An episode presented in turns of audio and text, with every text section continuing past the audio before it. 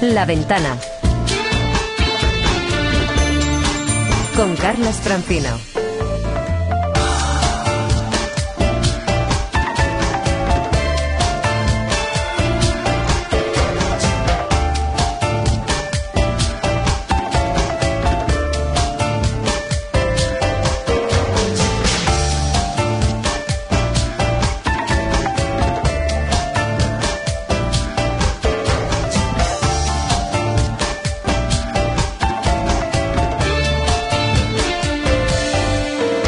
Son las 5 y 29 minutos de la tarde, 4 y 29 en Canarias. Seguís todos ahí, ¿verdad? Sí, Especialistas, sí, sí. Tony, Corona, Sí, Paloma, sí, sí, Bea, sí, estáis todos. Susana. Reanu- Susana Ruiz, hola. Susana. Hola, Susana. Bueno, reanudamos el coitus interruptus de todo por la radio. Capitán, mande firmes. Y ahora digan conmigo. ¡Viva España! ¡Viva España! ¡Viva El Salvador! ¡Viva el rey! ¡Viva España! ¡Viva España! ¡Viva Honduras! ¡Viva la! ¡Viva El Salvador! ¡Honduras! ¡España! ¡El rey! ¡Viva! Madre mía. ¡Viva el vino! ¿Dónde comenzamos hoy, Tony? Pues mira, en Egipto, Sí. donde hemos vivido o estamos viviendo un golpe de Estado por Taratachán. Bueno, un golpe de Estado siempre es un poco por Taratachán, porque si no, no hay golpe. Pero en este caso, el relato de las últimas semanas sí que es verdad que ya se veía que la cosa no pintaba bien, sobre todo a raíz del ultimátum de 48 horas que dio el ejército al presidente Morsi. Se acabó. Porque yo me lo propuse y sufrí. Como nadie había sufrido. El mensaje del ejército era en 48 horas vamos para allá, vete lavando. El presidente Morsi hizo una declaración solemne comunicando que estaba dispuesto a derramar su sangre y la respuesta de los militares fue pues a las seis y cuarto pasamos para recogerlo de la sangre. ¿Qué puede bajar Morsi? De parte del ejército. Y a las dos horas ya hay otro presidente que saluda a sus conciudadanos de la manera más asombrosa que se conoce tras un golpe de Estado. Aviones, cazas del ejército sobrevuelan el Cairo con vuelos acrobáticos, formando corazones en el aire. Madre mía. Un golpe de Estado con corazones en el cielo. Corazón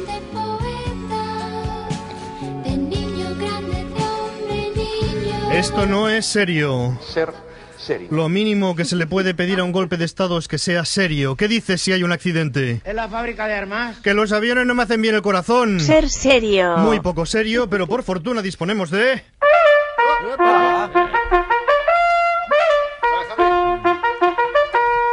¡Chucherías! ¿Chucherías? ¡Chucherías! Pues estos, estos, estos tweets son chuches, ¿eh? Ya lo verás. Vamos. Bueno, las reacciones al anuncio de abdicación por parte del rey de Bélgica ya han llegado a Twitter y Urquhart eh, se imagina la siguiente situación. Dice, pues el Felipe de Bélgica ya está en el lío, dijo Leticia en la cena sin dejar de mirar el plato. Ahora un tuit con una escena escolar del, del teto. Dice, queridos alumnos, mi deber es enseñaros a respetar a la gente y fomentar la tolerancia entre vosotros. Una pregunta, profe, dime gordo. Atención, que- Yo, Julia Cott avisa a un colaborador de esta casa. Dice, Carlos Bollero charla mucho con los lectores del país. Debería buscarse amigos de verdad. Y yo, Dios, reclama lo siguiente. Dice, si no me dejan practicar sexo, ¿cómo voy a hacerlo bien cuando llegue el momento? Y terminamos con Vaquerito Hambriento que se siente de la siguiente manera. Dice, más contento que el que vende kebabs en la plaza de Tahir. Todo esto y mucho más lo encontraréis en E Secundarios. ¡Compro! ¡Cambio! ¡Robo! Ah, para, para, para un momentito. Roberto, quita la sintonía esta. Quita, quita. No, no. Tengo que decirles una cosa. Bueno, dos, ¿eh? Una buena y una mala. Pon- ponme la sintonía que te he dicho antes, Roberto, por favor. Es una nueva. Eh, Ha pasado una cosa. Voy a empezar, si queréis, por la mala. No me asustes. Mientras me preparan la sintonía, La que la hemos mandado a crear ya. Eh, como sabéis, me fui a Edimburgo a hacer ayer un reportaje Sí, para señor. Cadena Ser, una emisora por la cual yo sería capaz hasta de dar mi cargador de móvil durante una tarde. Sí, Lo siento, lo llevo dentro. ¿Qué tal el whisky? Tuve un problema con la cámara porque me llevé una cámara que era de España y allí es una hora menos. Entonces, cuando le daba a grabar o al rec, que es lo mismo, pues me grababa lo que lo que iba a pasar una hora después, porque porque ya llevaba el código horario Qué de miedo. España. Sí, entonces, claro, la gente iba viendo lo que iba a pasar una hora después y se lió parda. eh, entonces era un poco como la película de Regreso al Chupito. Y tu- tuve que tirar la cámara a unos perros, eh, pero bueno, ahora eso ya da igual, paga cadena ser. Y no tengo documento gráfico, por lo que sea. Pero Esta es la buena, esta es la buena, ¿no? La mala. eh, Esta es la mala. Ah. La buena es que como contraprestación os voy a leer una cosa muy personal mía de mi diario. Yo tengo un diario. ¿Así? Sí, y voy a leer la página del diario de ese día, algo muy personal. Entonces voy a, voy a hacer una sección que se llama Mi querido diario y es la página del diario de ayer, ¿vale? Y tiene sintonía. La página la he arrancado del propio diario y la he traído aquí para donarla. Dice así, querido diario, estoy un poco cansado de todo, cansado de escribirte sin obtener respuesta, cansado de que no quieras ponerte el WhatsApp, que eso facilitaría las cosas entre nosotros, y cansado porque son las 12 de la noche y acabo de llegar de Edimburgo. Resulta difícil ejercer la labor del periodista, pero sé que hace falta sacrificio, he sufrido mucho, pero mucho. Pero sé que por esta cadena ser tengo que hacer lo que haga falta porque, porque, porque mi madre la escucha. Eh, he tenido que darlo todo, esfuerzo, entrega, pasión, riesgo, parezco José Luis Moreno. En, el aeropuerto de Heathrow me caché un señor mayor como nunca lo ha hecho una mujer. Me tocó enterito, me tocó el cuello, los tobillos, las ingles, las axilas, la nuca, los orificios nasales, na- nasales. Y, y porque estaba casado, que si no le compro tres bolas para la petanca, con ese pelo canoso que tenía el ladrón. Pero es que yo tenía que estar concentrado en mi trabajo. Piensa que estando en julio me tuve que llevar una chaquetilla porque allí refresca como la madre que los parió. No te digo más, pero sé que como periodista tengo que jugármela. Estuve rodeado de fantásticos hombres que portaban faldas, para mi gusto, demasiado largas, y me sorprendió que el ministro Bird no haya hecho mella en Escocia, porque allí la educación funciona que te cagas. Cualquier crío de cuatro años te habla inglés perfecto. Tenemos nuestras diferencias, nosotros conducimos en el sentido de las agujas del reloj y ellos en el sentido de las agujas de coser, pero yo lo que más me gusta es que son como yo, son como Iniesta, son blanquitos como yo, y al no tener ni papa de inglés cuando me hablan no me taladran porque no me entero de nada de lo que me dicen. Escocia, siempre te llevaré en mi gaita. ¡Bravo! Qué bonito. ¡Qué bonito! Me he emocionado, ¿vale? Mac Coronas. Y a nosotros, Javi. A ver, animalitos de Susana Ruiz. Ta, ta, ta, Hoy os voy a hablar de un insecto que es el único que utiliza las estrellas para orientarse. Un insecto, ¿eh? Esos animalicos tan cerebros mínimos, pues eh, estrellas. A ver, son las mariposas monarca para emprender sus Ah, migraciones. monarca. Sí, mariposa monarca para migrar desde las islas atlánticas hasta. América. ¿Pero una mariposa son insectos? Pregunto, sí, claro. ¿eh? Sí, No, no sí, sé, no son sé. insectos, sí, sí. No. Las abejas asesinas, que es una Hostia. especie africana mortal que ataca en grupo y muy velozmente, se guía por las estrellas para localizar a sus víctimas. O los escarabajos peloteros se guían por las estrellas para llevar por buen camino sus pelotitas de De estiércol. oro negro. Ese no. De oro negro. Uno de Los- estos tres yo- se yo- guía por las Los estrellas. escarabajos, digo yo. Primero. Hombre, tú me tienes al lado y ves el papel, Dane. Pues vale, pues ya los, los, los demás ya lo han acertado. Se acabó la sección. No, no, no, no quiere decir que sea este. No, claro. Pero no vale, Dane. No, pero que si yo lo sé, yo veo documentales más que tú.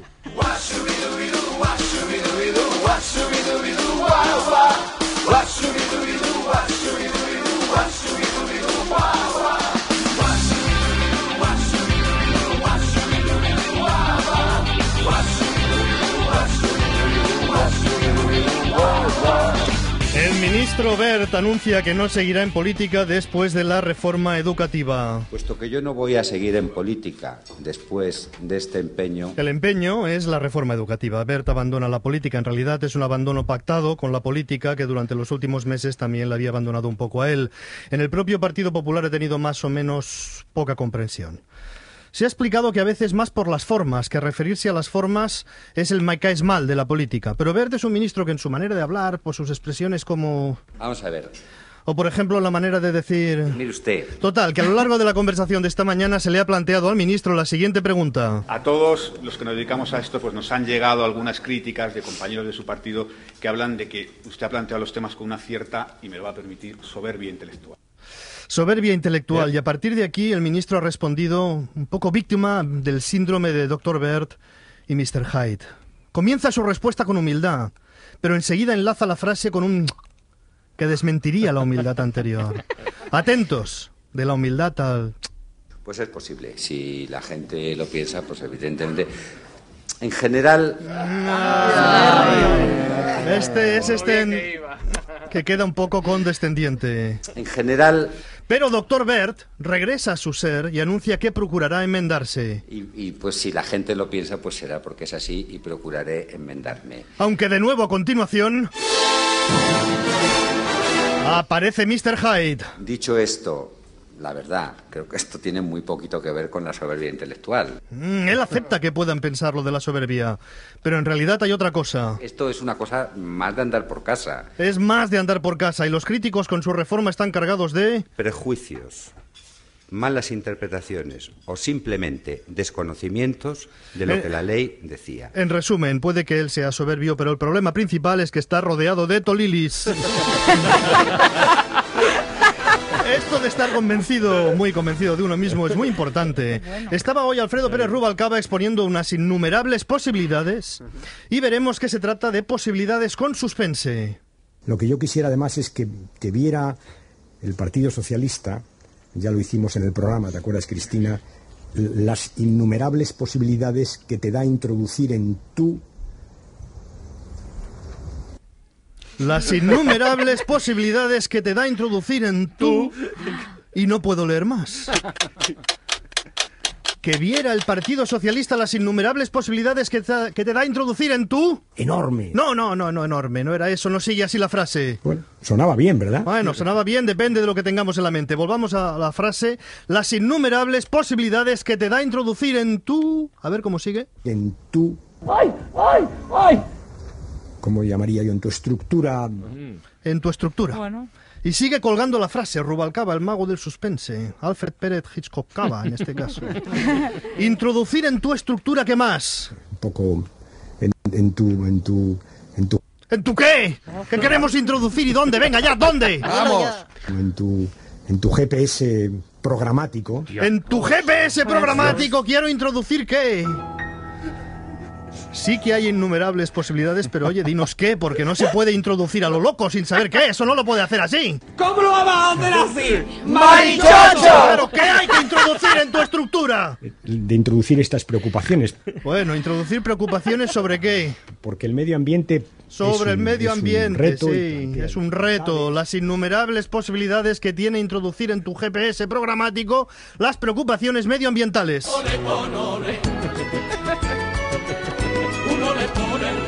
Qué difícil es a veces acabar una frase para un político. A veces se ponen así y cuando dicen alguna pregunta más son los periodistas los que dicen no, no, la segunda ya tal. La segunda ya tal. Y eso que a veces empiezan diciendo, no quiero ser muy largo como nuestro líder que a menudo dice No quiero aburrirle, o mediante otra fórmula, tampoco quiero aburrirles en exceso. ahora desde el fondo de la cueva Tampoco quiero aburrirles en exceso. y ahora en modo tuteo, No os quiero aburrir. sin aburrir. Ay, Suiza. No hay Suiza porque su majestad el rey Juan Carlos no tiene cuentas en el extranjero, ni en Suiza. Esto conviene aclararlo porque tanta gente tiene cuentas en Suiza que muchos ya consideran que Suiza no es el extranjero, sino que es parte de España. Pues no. El rey heredó una cuenta corriente de su padre que vivía en el exilio. La cuenta se canceló en 1995. La zarzuela dice que ese dinero se gastó y que, oye, Pelillos a la mar. Otra de pelillos o de pelotes, un caso en forma de melena. El diario El País publica hoy la intervención general alertó de la opacidad en los ERE a la cúpula de la Junta. Es muy difícil entender esto, pero una de las partes importantes de este caso, los ERES, es determinar, saber por qué las advertencias de los encargados de vigilar el control del gasto, que son la intervención general, pasaron desapercibidas durante cuántos años dirían ustedes?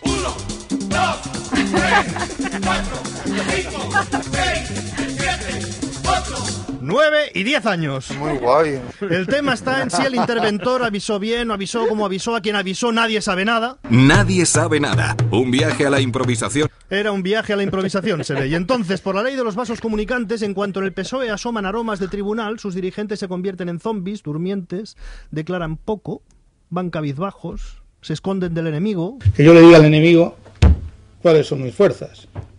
En este caso se veía que tenía dos fuerzas este señor. Pero el caso es que con el caso de los seres, los dirigentes del PSOE pasan a modo zombie y reaparecen.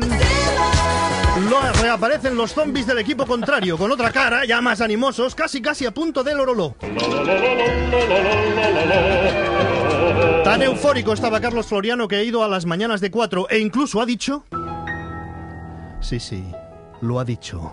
¡Ay, que me quedo muerta! Sí, señores, Floriano ha dicho Bárcenas en las mañanas de 4. Puedo decir perfectamente Luis Bárcenas Gutiérrez sin ningún problema. Fíjate, el nivel de la política en España ahora mismo está así. Un político dice un nombre, dos apellidos y es noticia. Es más, noticia bomba. Bárcenas está en la cárcel. En un rato ya no podía más y regresaba al este señor. Este señor, Y luego una frase enigmática. yo no sé si se ha aprovechado del Partido Popular o se ha aprovechado de utilizar el nombre del Partido Popular. Que vendría a ser lo mismo, se ha aprovechado del PP o se ha aprovechado del nombre del PP. Nunca se sabrá por qué las cúpulas de los partidos obligan a sus militantes y simpatizantes, a votantes, a pasar por estos calvarios. Cuando hay un escándalo de corrupción, nadie asume la responsabilidad. Todo el partido queda contaminado. Los simpatizantes van con la cabeza abajo pensando, madre mía, ¿cómo defiendo yo esto en el bar? Madre mía, madre mía. Madre mía. Eso, hasta que aparece corrupción en el rival. Da igual el matiz, que aparezca algo, hombre, si es gordo mejor, ¿no? Pero lo que sea ya vale y a disfrutar, alegría. Puede que sea desesperante, pero es lo que hay. Toca ser serios. En fin, seamos serios, pero ¿cómo vamos a ser serios si los golpistas pintan corazones en el cielo? No es tiempo de ser serios.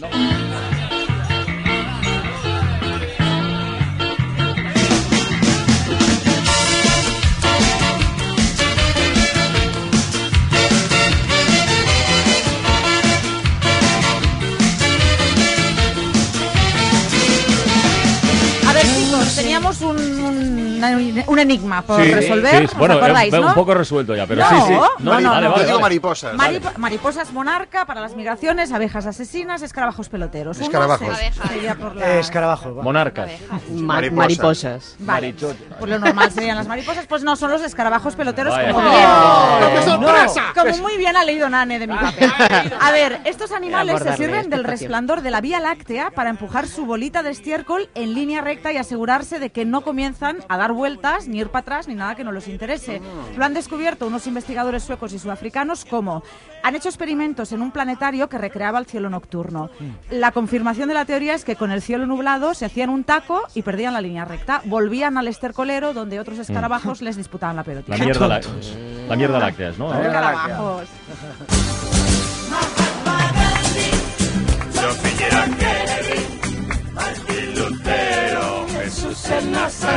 Bueno, como todos sabéis, estamos en cuartos de semifinal del concurso de la Neurocanción Satánica 2013. Tengo que decirle que nos hace falta un voto de un oyente, que sea el que dé eh, un voto doble para poder hacer la votación final. La semana pasada 902 14 60 60. Sí, eso es un detalle importante también, es decir, el teléfono, no, no había caído yo. Claro. La semana pasada ya tuvimos como ganador a Enrique Guzmán. Eh, bueno, Enrique Guzmán es la primera que voy a poner. La semana pasada ya tuvimos un ganador que fue la canción de Elena de Borbón. Y vamos a comenzar con una canción que a mí me pone muchísimo y no quiero influir al jurado, pero es este, Enrique Guzmán, que nos regala una canción que te pone la polipiel como si fuera verdadera. Oh. Siento tu querer. Siento tu querer. Hombre. Como veo amanecer. Empieza con una mujer llegando al orégano, jadeando y ahora ya empieza el galán. Es difícil de creer. Y tal vez sea una fantasía. La siguiente canción que os voy a poner es de los dos españoles, anticipándole el robo bancario pese a ser Esta antigua. esta es buena, ¿eh? La de Sí, Guzmán. La de Tiene- tu querer. tiene- tiene puntos, ¿eh? Apunta, Tiene apunta puntos, sí, bastante sí. bien. Pues van el bueno, sí, sí. La siguiente canción es de los dos españoles que, como os decía, anticipándose al robo bancario, creó la canción Todo lo que tengo es tuyo. Ah, sí. Este género pertenece al género de canciones satánicas que se adelantaban al futuro. Ojito porque los coros del principio también están muertos. Todo lo que tengo es tuyo. Si por mi camino vas. Todo lo que tengo es tuyo. Y no hay nadie que tenga más. ¡Hey! Todo lo que tengo es tuyo. Está Julio Iglesias. Muy bien, muy bien. Todo lo que tengo es tuyo. Y no hay nadie que tenga tenga más. ¡Eh! Bueno, como tercera opción tenemos a los grandes OBK. Eh, Ah. sí, OBK. Por cierto, me dijeron el otro día, ayer en Edimburgo, me dijo una persona que recuperáramos la canción de Inventos que no, que está enganchada a su hija de cuatro claro, años. claro, Digo, ¿qué, qué daño estamos ¿Cuánto haciendo? daño, cuánto ¿Qué daño? daño estamos vale. haciendo? Bueno, el eslogan sería, eh, no se puede hacer más con menos. La tercera canción, cuarto semifinalista, se llama En el cielo hablan de mí. O- Ojo a tu ego, ¿eh? Y en la, y en la tierra también, porque haciendo esto no te engañes. Dale, Roberto, y que sea lo que el cielo quiera. Una rima complicada.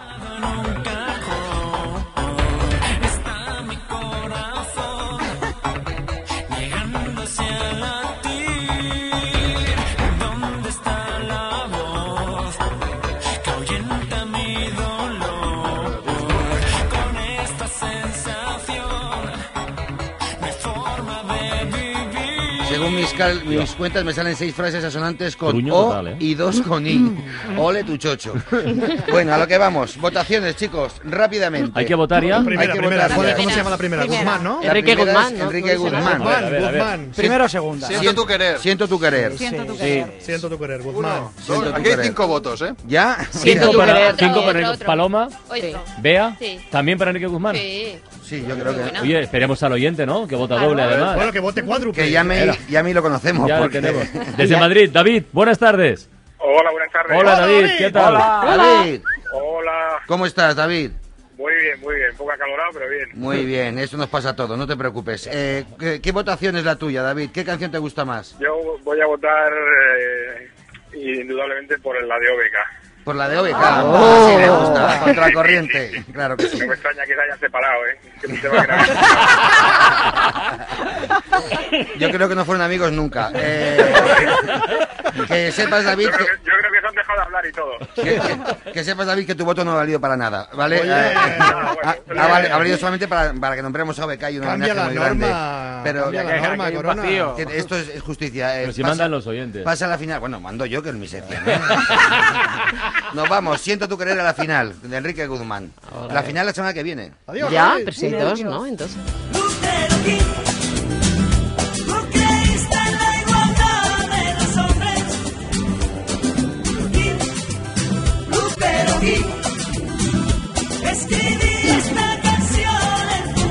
Bueno, Coronas, eh, recuerda que mañana estamos haciendo la ventana en Maspalomas, en Sí, Expo señor. Meloneras. Qué bonito. Expo Meloneras Sí. me encanta. No pierdas el avión. No, no voy a perder. Venga, el, nombre, hala. el nombre promete. Adiós. Vale, adiós. La ventana. Con Carlas Francino.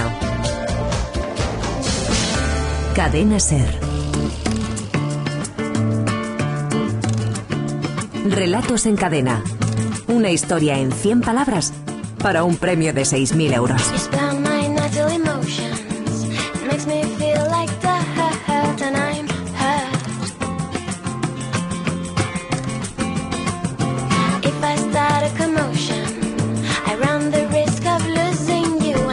Faltan nueve minutos para que sean las 6 de la tarde, las 5 en Canarias. Hoy tenemos en la ventana la última final mensual, la correspondiente a junio, la última final mensual del concurso Relatos en Cadena. Así que saludamos al director de la Escuela de Escritores, Javier Sagarna. Buenas tardes. Hola, buenas tardes. ¿qué Esto tal? se acaba, compañero. Ya es el último tren. El próximo jueves tendremos la, la La- gran final la gran aquí en los final, estudios centrales de la cadena SER y nos 6.000 falta y conocer al último, al último finalista. Hoy tenemos cuatro propuestas y vamos apuraditos de tiempo, así que vamos a saludar a nuestros finalistas, damos lectura a los microrelatos y luego elegimos al, al ganador.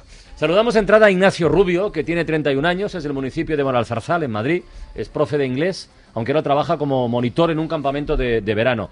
Ignacio, buenas tardes. Muy buenas tardes. ¿Cómo vas? ¿Cómo va el calor, por cierto, estos últimos días?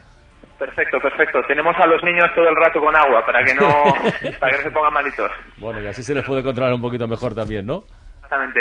Bueno, Ignacio, oye, que tengas, que tengas muchísima suerte, amigo. Muchas gracias. Venga, saludamos también a Juan Antonio Vázquez, que fue finalista semanal de esta temporada a comienzos, en el mes de septiembre. Tiene 37 años, es de Barcelona, es profesor de primaria en un, en un cole. Juan Antonio, buenas tardes. Hola, buenas tardes a todos. ¿Qué tal? Está- ya no estáis con niños, pero estáis todavía con actividades en el cole, ¿no? Supongo. Correcto, correcto, estamos preparando lo que será el curso de, curso que nos vendrá en septiembre. Preparando la próxima, la próxima temporada, es decir, el próximo curso, ¿no? Correcto. ¿Dónde te vas a ir de vacaciones, Juan Antonio? Pues si todo va bien, a menor queremos unos días con la familia. A descansar un ratillo. Bueno, que tengas mucha suerte, amigo. Gracias. Saludamos también a Jorge. Jorge Garcés, 39 años, es de Ronda, en Málaga. Trabaja como conserje de la empresa municipal de turismo. Jorge, buenas tardes. Buenas tardes. Nervioso, ilusionado, acolorado, ¿cómo estás hoy? Eh, más nervioso que otra cosa. Más nervioso que otra cosa. Bueno, pues no te preocupes que rápidamente vamos a salir de duda. Que tengas mucha suerte, amigo. Gracias. Venga, y el cuarto finalista del concurso es José Agustín, 42 años, de Alicante, economista, trabaja en banca. José, buenas tardes. ¿Qué tal? ¿Cómo estáis? ¿Qué tal eso tú? ¿Cómo va eso, amigo? Pues un poco nervioso, más que la semana pasada, porque claro, esta semana el premio poca broma. y es, Piensa eh, que, piensa a- que, si, que si pasas esta ronda, el próximo jueves nos vemos aquí en Madrid. Por en la eso, por eso. Sí, sí. Bueno, pues como a todos, que tengáis mucha suerte. Javier, vamos con los relatos y votamos, ¿vale? Venga, el primero, el de Ignacio Rubio, lleva por título Nostalgia.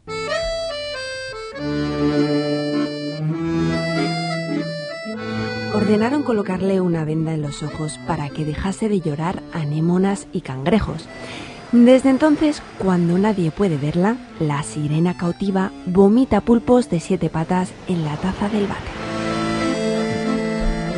El rumor de las olas de fondo, además. ¿eh? Efectivamente, efectivamente. Lo comentamos el otro día, ¿no? La, qué, manera tan bella de hablar Sí. de algo que notamos como un rato absolutamente realista, pero envuelto en una especie de pátina de fantasía con sus sirenas, sus cangrejos y sus anémonas, que, sin embargo, que, lo, que lo embellece y sin embargo no le quita una pieza de su dureza. ¿Qué impacto tiene con lo cortito que es? Vamos con el segundo, de Juan Antonio Vázquez, se titula Freak Show History.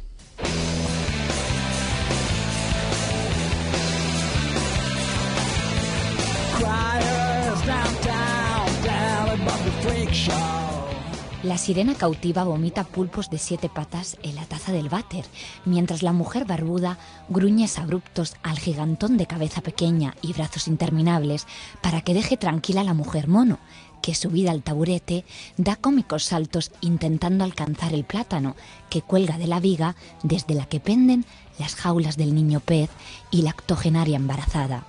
Ethan sospecha que no le ha llevado allí solo para ver el espectáculo, quizás por la inquietante conversación que le ha visto mantener con el tipo de la garita, quizás porque desde aquel desgraciado accidente tuvieron que amputarle los brazos y desde entonces papaya nunca juega con él. Es freak total, efectivamente. Es freak total y, de Y luego- horror también. Sí, sí, sí. Y, y además, sobre todo, a mí me parece que lo que es, lo que es tremendamente difícil era continuar esta frase, ¿no? ¿Cómo continuamos una frase que es la sirena cautiva vomita pulpos de siete patas en la taza del váter? Yo creo que es de Pues las así. más complicadas en todas las temporadas que llevamos de concurso. Es Javier. una de las cosas más complicadas, efectivamente, ¿no? Y Juan Antonio Vázquez ha conseguido, a través de una enumeración, profundizando en ese, en ese, en ese mundo friki, ¿no? Que, que- que elabora la, la primera frase, y a partir de ahí luego ha sabido encontrar una forma de resolverlo desde, desde la verdad, ¿no? Que al final yo creo que es lo que tienen tener los relatos. Son muy buenos, por eso son finalistas eh, mensuales del concurso. Vamos con la propuesta de Jorge Garcés, se titula Fortaleza.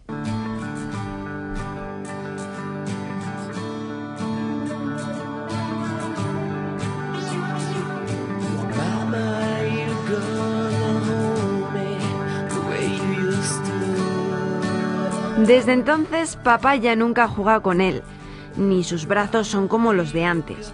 Los de ahora son torpes, demasiado apretados, con esas palmadas al final, mientras le dice, somos dos tíos fuertes, ¿a que sí? Me gusta lo que sugiere. Lo que sugiere, Lo que- efectivamente. Lo, que insinúa. Efectivamente. Es muy el- abierto. El valor de la elipsis, ¿no? Yo, Sí, en un sí, microrelato sí. precisamente hay un género donde la elipsis, que es, un, es importante siempre en narrativa, ¿no? Lo, lo sugerido frente a lo mostrado, a lo, a lo efectivamente dicho, en el microrelato es, es casi ley, ¿no? Y en este caso yo creo que es la- el gran valor del microrelato está exactamente en eso, en lo que no dice. Y deja para nosotros. Bueno, pues nos falta el cuarto, el último, el de José Agustín, que se titula Carta sin remite.